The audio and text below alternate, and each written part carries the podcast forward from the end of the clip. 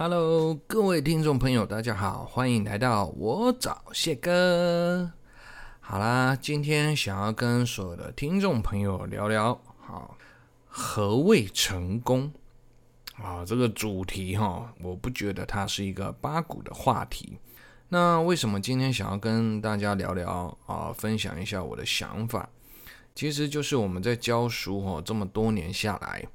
也看到了很多学生，哈，他们身上出现了一些呃心理上的状况、心理上的问题，也得知了，其实很多包括我自己了啊，我们常常在这个求学的阶段啊，我们会时时刻刻哈，偶然会有一个念头产生：为什么一定要读书？为什么一定要考试？那为什么大家都灌输着啊，我们啊一定要考上什么大学、什么科系才叫做成功？好，所以其实，在青春期这个阶段哦，这个是我们一个应该说每个人多多少少会出现的一些想法。那我个人认为啦，其实，嗯，不管东方西方，好，那个升学制度上的差异，我觉得说实话啦，台湾是传统路线嘛。所以呢，考试这一条路，变成说我们都要经历过。然后，考试它是一个相对公平的一个选材标准，相对公平，我只能讲相对了，好不好？呃，同样的一份考卷，同样的题目，那么我们去筛选，好，那我们去竞争。那当然呢、这个过程当中有成功的，就会有失败，只是。没有考上大家大人眼里或者是同才眼里所谓的那些大学跟科系，就真的是一个失败者吗？哦，我个人认为是不尽然的，好，绝对是的啊。为什么我想要跟你们聊这个话题？因为我发现哦，课纲啊、教改怎么改，其实年轻人的压力并没有减轻，哦，反而有加重的感觉。这个过程当中啊，我我觉得刚好我们这一世代哈，刚好来跟你分享一下，跟所有的听众朋友分享。首先啊，成功没有一定的标准，所以其实你们不要看太重啊，这是第一个我想跟大家讲的。为什么？其实你应该在国高中慢慢去摸索未来的自己啊，比较偏向哪一个领域的专业啊，比较偏向哦。因为我相信，在高中之前，你还是懵懵懂懂的，只能说，比如说哪些科目啊，你的成绩反啊反应啊是比较好的，相对好的，那不能说你一定有兴趣，不能这样说，但是也可以这样说吧，你对那个领域相对有天分，或者是说你没那么排斥，所以你表现出来的呃学习状况啊，表现出来的分数相对是比较优秀的。那么你可以从从中去了解一下自己，哎，或许我是不是可以朝这个领域去发展，对不对？好，而不是一味的去说啊，我应该追求什么呢？跟大家一样的啊，所谓口中啊，大大人眼中的每个老师口中的医科、牙科要学，或者是说资工电机等等等，我觉得不需要这样，好，不需要这样。哪怕你今天反映出来像像老师像谢哥好了，我反应比较强的是我的文科，那么这个时候其实你应该坚定的告诉自己，走自己比较有把握的路。那么啊，如果说你很在意他人的眼光，你去念了其实你没那么拿手的一些科目，然后读得很痛苦，然后到最后填志愿的科系又要朝那方面去填，你又填不上的时候，那此刻。不就落入所有人口中的失败者了吗？所以我觉得同学们，你们会有这样的心情，会有这样的困惑。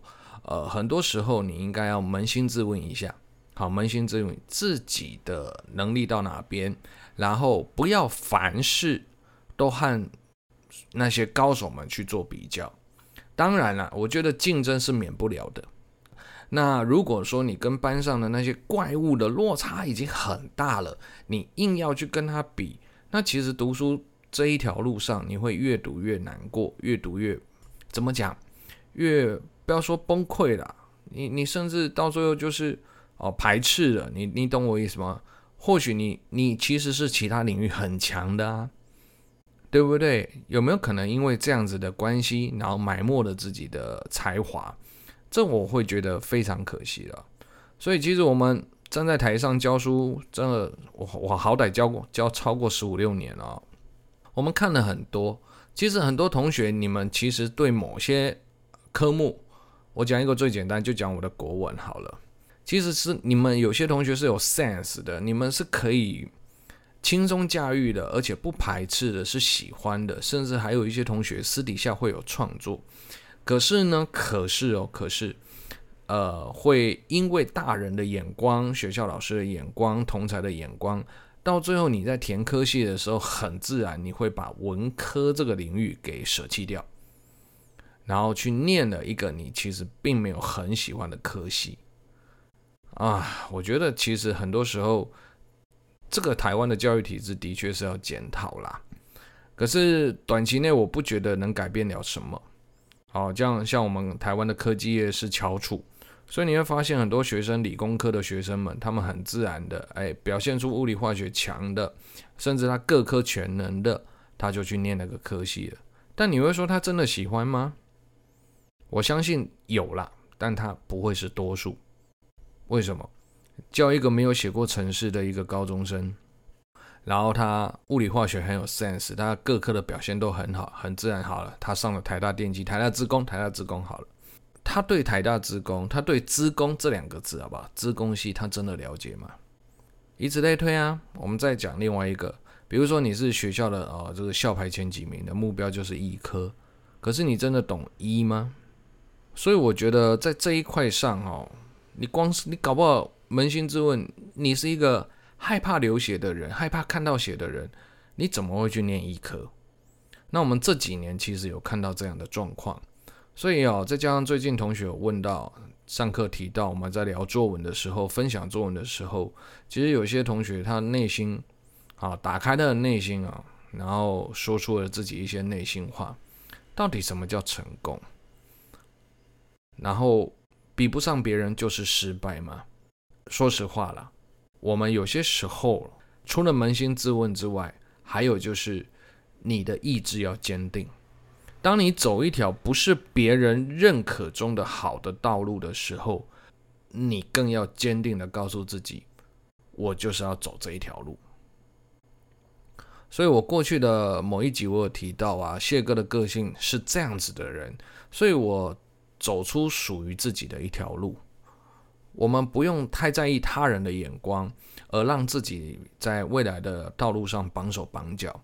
但我我也知道一件事，不是每个人都可以跟谢哥一样做出这样的决定的，好，绝对不是的嘛。因此，我只能告诉所有的听众朋友，包括现在在听谢哥 Podcast 的一些高中生们，没有关系，我们也可以用换个角度。第一个，告诉自己，竞争免不了，我们是不是挑选对象？你不要跟班上的怪物比嘛。比到最后，你每每一次段考你都难过，每一次模拟考你都痛苦，何必呢？但我们还是得比。你可以跟自己比，每跟自己的每一次每一次比，你每一次都在进步，到最后你的成长曲线是正向的，向上爬的。那这样子我们也会看好你，而你对自己也会有信心。所以其实我在这里发现一个点，就是。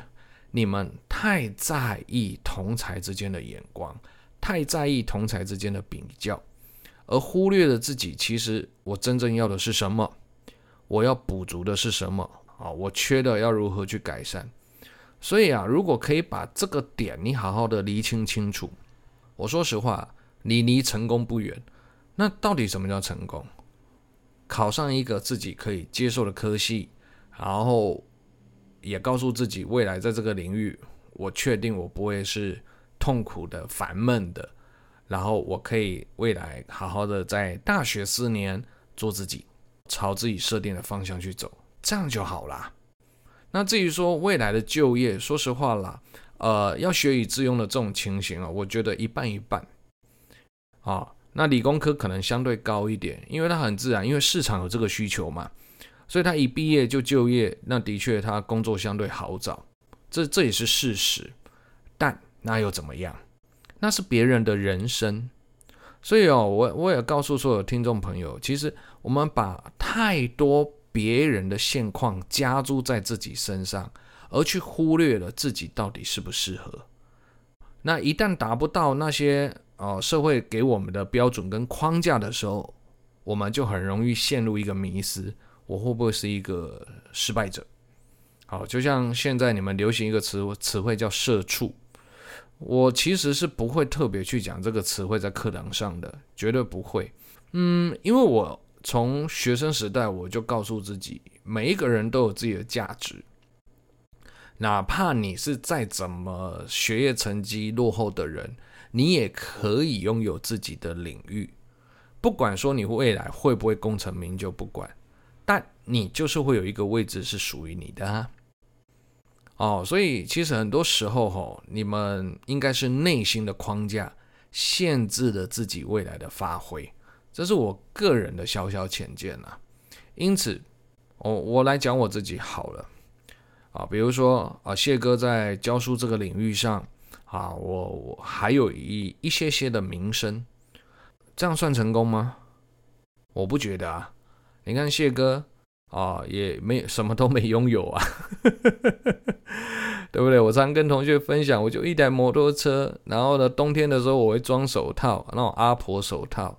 像我这个年纪的一堆补教同行的，不管是走行政路线的，当都已经老板了，人家赚了多少钱，然后当老师的有一堆，当赚了多少钱，然后他们该有的都有了。谢哥相对于那些同行那些朋友们。我就是是是个 loser 吗？我还好，所以当同学你们在台下亏我的时候，其实我也都是笑笑带过。为什么？因为人比人气死人啊！如果他们叫做成功，那我一定是失败。可是为什么他们就一定算是成功，我就一定是失败？那我骨子里可能比较反骨，我比较不想要去跟别人一样。所以我很自然的，我就不会去在意那些跟我无关啊那的人事物。那当然，我们说实话会羡慕啊，看到同行的那些朋友们，甚至同批的哦同年龄的上下届的，他们都过得很好的时候，以夜深人静的时候，你也会有一点感伤。为什么自己今天变成了这个模样？为什么我失去了一切啊？那当然，这个谢哥失去一切的事情。呃，说实话，不是很多人，很多同学们，包括听众朋友知道。找个时间，我再来录给你们听啊，我走过的一些路。所以谢哥现在孑然一身，我要什么没什么，但那又怎么样？如果说我是一个失败者，那我的个性我会告诉自己，那我们就悠哉过日子啊，悠哉过日子啊，对啊。你如果要跟那些人一直比较的话，那你日子怎么活？请问你，你现在想东想西，想出任何方法去改变现况的时候，请问那些方法真的可以吗？然后也真的有方法可以让你想吗？那为什么不要把眼前的事情给做好就好？所以很多学生听完我的想法啊，我们有些题目会切到啊，有些同学甚至还反映说：“谢哥，你感觉怎么有点消极？”哦，不，我其实很积极。我没有消极啊，只是在你们当下你，你们会提出，哎，谢哥，你怎么听起来有点消极的时候，我就知道了。其实你们的确很在意。那当然，你们还没出社会。第二个，什么叫消极？什么叫积极？我觉得这这个世间就是一个相对啊，相对的观念，没有关系。如果说今天同学们提出的想法，我很在意的话。那我今天如何把这一堂课给上好？没错吧？没错啊。所以其实你慢慢长大的时候，我想要跟所有的同学分享，包括听众朋友，去厘清自己所要的，去厘清自己该走的路，去想想，我这一条路不行，没有关系啊，天无绝人之路的啊。特别是谢哥走过呃死而复生这这个过程，我更相信这句话。为什么？在我失去一切了，又让我倒下的时候，我醒来了。然后回过头，谢哥看看过往的一切。其实，如果不要因为自己的挥霍，不要自己的一一些决定，其实我现在可以很好过。但那又怎么样？以前的我也是活在众人的眼光里，众人眼光下，我要成为学生的楷模，成为成为这个社会上的顶尖人士，但那又如何？最后我发现，其实很多时候，很多你盲目的追寻之下所获得的东西，到最后都不会是你的。对我而言，是一场空。那不代表我之后不会再追逐，不是的，而是会我会用另外一种更淡然的角度去面对它。啊，比如说啊，徐志摩说过了啊。得之我幸，不得我命。对呀，今天我可以拥有了我过去想要的东西。我现在会用告诉自己一个，呃，我会有一个心态，就是我很幸运，我获得了。如果我没得到呢，也没关系，那就是注定的啊。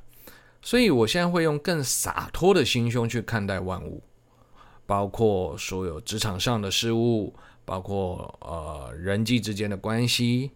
其实就是有一点淡定、淡然处之，所以我今天这一集哦，特别跟所有的高三的学生、学生们讲，你们一样要保持竞争力，但至于结果，顺其自然，然后不要太早就去预期自己会失败，甚至陷入负面的思维，告诉自己目前在这个阶段反映出来的成绩就是一个失败者，然后会不会到最后我没考上那样的科系？啊，我的未来就是一片暗淡，这些都是杞人忧天。还没发生的事情，你把它揽在身上，就变成你的烦恼了，不是吗？所以，其实回归当下很重要啊。你应该是在每一个考试的过程当中去审视自己，我还有哪些不足，我去加强那些不足。下一次考出来，只要比前一次进步好，这样子代表。你在成长，而且你会发现，诶，我错误减少了。应该从这个这样的过程当中去建立起你的自信心，然后慢慢的把外在的眼光给抛弃。这样子，你读书读书不至于说真正的快乐啦，好不好？我们不要太 gay 派。我不觉得台湾人读书是快乐，而且是学生的身份，我不觉得。OK。但是你也不会有那么大的压力加注在自己身上了，OK？所以呢，到底什么叫成功？其实设定好的目标达到就是成功。然后，请你们不要去设定一些超出自己现况、超出自己现在实力的目标，那么你永远都会是痛苦的。好，所以。人生路很漫长啊，其实现在的同学们，你们的竞争压力哪怕少子化了，我都不觉得你们有减少。要做的事情好多，然后还要应付考试，但这个过程每一个人都会经过。所以我回归前面刚刚说的话，我个人认为考试是公平的，所以有考试就会有竞争，有竞争就分数好，分数差，然后呢，分数好的优先选择，其实选择一些好的学校跟科系，这样的社会现象放在东西方都是一样的。好啦，那你认清这个事实之后，你要告诉自己第二句话：我们也有属于自己的道路要走。这样子去想，你不要太执着于什么，相对的，你的压力也会减轻许多，对吧？没有错吧？所以我才会跟所有的听众朋友、跟同学们分享，其实谢哥现在孑然一身啊、呃，在大家的眼里，甚至或许有一些同才在背后在笑我，因为谢哥以前风光过。咱你看这个人怎么落魄成这样子？我真的有听到类似的话的时候，我都是笑笑带过，因为对我而言，他又不是我，而我也不会特别去在背后说，啊，他今天这样讲我，我就诅咒他，不会的。因为我们都有自己的课题在这个人世间，那我相信这是我一定要面对的问题，我一定要走这样坎坷的过程。那我现在这个正在这个过程当中，那我甘之如饴呀，没有错啊。你也不能代替我走，我也不能代替你过你要的日子。那既然如此，为什么我要太在意你的心情、你你的言语，来让我当下的心情受影响？不需要的。哦，绝对不需要的。其实，你们慢慢长大的过程当中，你会发现哦，你会 care 的事情会越来越多。所以啊，绕回一句话，我希望我教到学生，我会灌输一个观念。那这句话有点老生常谈，那也请你们听进去。其实读书的阶段，国小、国中、高中、大学，真的是我们未来你们出社会之后，你回想起来，会是你最快乐的时光，真的会是。那这个快乐的时光，请不要在此刻你正在其中的当下，然后你就觉得好痛苦。为什么？因为你的执念太深，你的执念太强了，太执着非要什么不可。当然，成功人士啊，我相信啊，就应该是顶尖的 top 的佼佼者们，你们那个学业成绩特好的怪物们，你可能听到这一番话会不不是滋味。我相信是的。因为我也知道有一些 top 的那些成绩优异的学生们，你们甚至会会有快感，碾爆其他人，你会爽快，然后你又有天资，所以呢，变成说你是崇尚竞争者，然后这我这我也知道，但你们终究是少数，你们不是多数啊，对不对？所以呢，我要跟多数的听众朋友跟同才们。甚至我的学生们跟你们分享，很多时候放下执念，你相对会快乐多了。放下执念之后，什么叫成功？我相信你就不会特别来问我这个话题了。那什么叫失败？真的重要吗？对不对？没有错吧？所以啊，拉回我们今天的主轴，如果今天你设定好的目标你达到了，这样就是成功啊，这样不就好了？那你不要去设一个不切实际的幻想理想，对不对？你明明对不对？模模考出来，你积分就没那么前面，甚至你还是在中间偏后的。你跟我说你要考台大，他差的我会颠爆你啊！然后你们每天很痛苦，老师我念了那么多，为什么成绩都没有变好？这就是庸人自扰最常讲的一句话啊。那你再去反思，你有没有讲过类似的话？所以我才说，静下心来，扪心自问，你的目标定在那边，你看看自己有没有定过于苛刻了。那如果没有，我们醒思每个阶段、每一个过程，我还差多少？用这样的角度去看事情，你会走得很踏实，你会走得很坚定，然后慢慢去摸索哪个领域真的适合自己。一定要照大人走的讲的话、走的路才是对的吗？一定吗？那么你叫那些念啊，我们传统来讲，台湾社会来讲，你叫念文学院的怎么办？那我请问你，练理工科的纯理的数学怎么办？他那个叫纯数嘛。如果对我们文组来讲，就是中文英文嘛。练物理的怎么办？那你看看那些在课堂上教你的那些数学老师、物理老师，他有过不好吗？没有啊，他甚至台湾的社会上当中，他是 top 的，是顶尖的耶。甚至我在同行里面，国文老师有没有一些那个用你们世俗的角度来看的话，比如说月收入多少，年收入多少的，我也看过很惊人的，也是吓到啊！你看看那些前辈们，看看社会上各个领域的顶尖们，如果你要用这个角度去衡量，那么他当初的决定应该是不好的吧？比如说念文科、念纯数的、念纯理的，可是他今天反而是佼佼者耶。反而是 top 的耶，所以你们不要活在自己的世界，用自己的角度去看事情，再加上眼里只有大人说的什么什么什么，好好的扪心自问才是一切问题的根本。然后再来就是不要太执着于别人的眼光，做任何事情的时候痛苦万分，好绑手绑脚。我请问你，你怎么进步？我请问你，你真的能成功吗？成功？那既然如此，回归源头不就好了？所以找回自己的初衷很重要。你们的内心被太多的东西给绑住了，给绑架了。那当然了，我觉得这不能去怪学生，因为是整个台湾氛围的关系。我觉得没有变过啊，从我小时候到现在，到这你们这一代新的一代，比如说现在社会的中坚分子、中生代的，都一样啊。所以啊，哪怕你很多学生会反驳说，那我国外的教育制度怎么样？那是他们的文化，他们的风俗。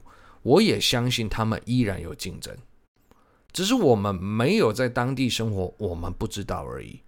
所以不要只看事情的表象就来否定一切，这也是我想要灌输你们的观念。这样你们有没有听懂呢？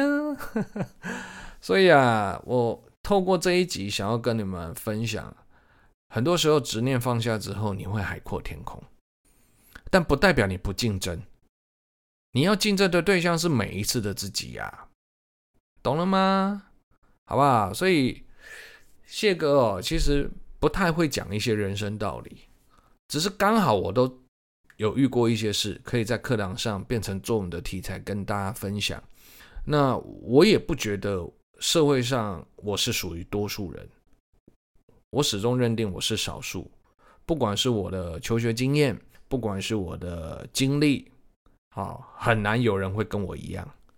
那当然。被我教过的学生，特别是这几年的，包括呃应届的，你们应该都感受得到，我是一个比较特别的人，特别的老师。那其实我会成为这样的，给你们这样的感受，来自于我的经历。我不觉得它不好，我是带着感谢的心，因为过去我的主治大夫有跟我说过，活着最重要。哎，的确。当我再次醒来，可以跟你们今天在空中相会，每一次每个礼拜的相会，我都是很放松的。然后我能做的，其实我不会去说多看看别人，然后来发现自己。肯定发现我很少讲这样的话，因为我经过这一个大劫难之后，我更加的确定了，考验是考验不完的。那其实真正的成长是来自于我们的心境。那年轻人嘛，你们现在的成长考验你们，当然是考试了，啊，当然是学测了，当然是未来的分科了，绝对是。你的意志，不要随便被打倒，但也请你不要太在意他人的眼光。那么很自然的，你的心一旦静下来了，涟漪不见了。你的波纹没有了，那么你此刻映照出来的澄清的湖面，你看到的才是一片光明吧？对不对？OK 啊，所以好吧，所有的听众朋友，包括我的同学们，谢哥，好，往后如果还有类似同学的疑惑，我都会用这个方式来轻松的跟你们聊天。那当然也感谢所有的同学们，包括听众朋友的支持啊，你们的不吝分享啊，那谢哥也会为了你们持续的好保持在空中相会。那今天这个话题就到这边啦，感谢各位，好，那我们下次再见，拜拜。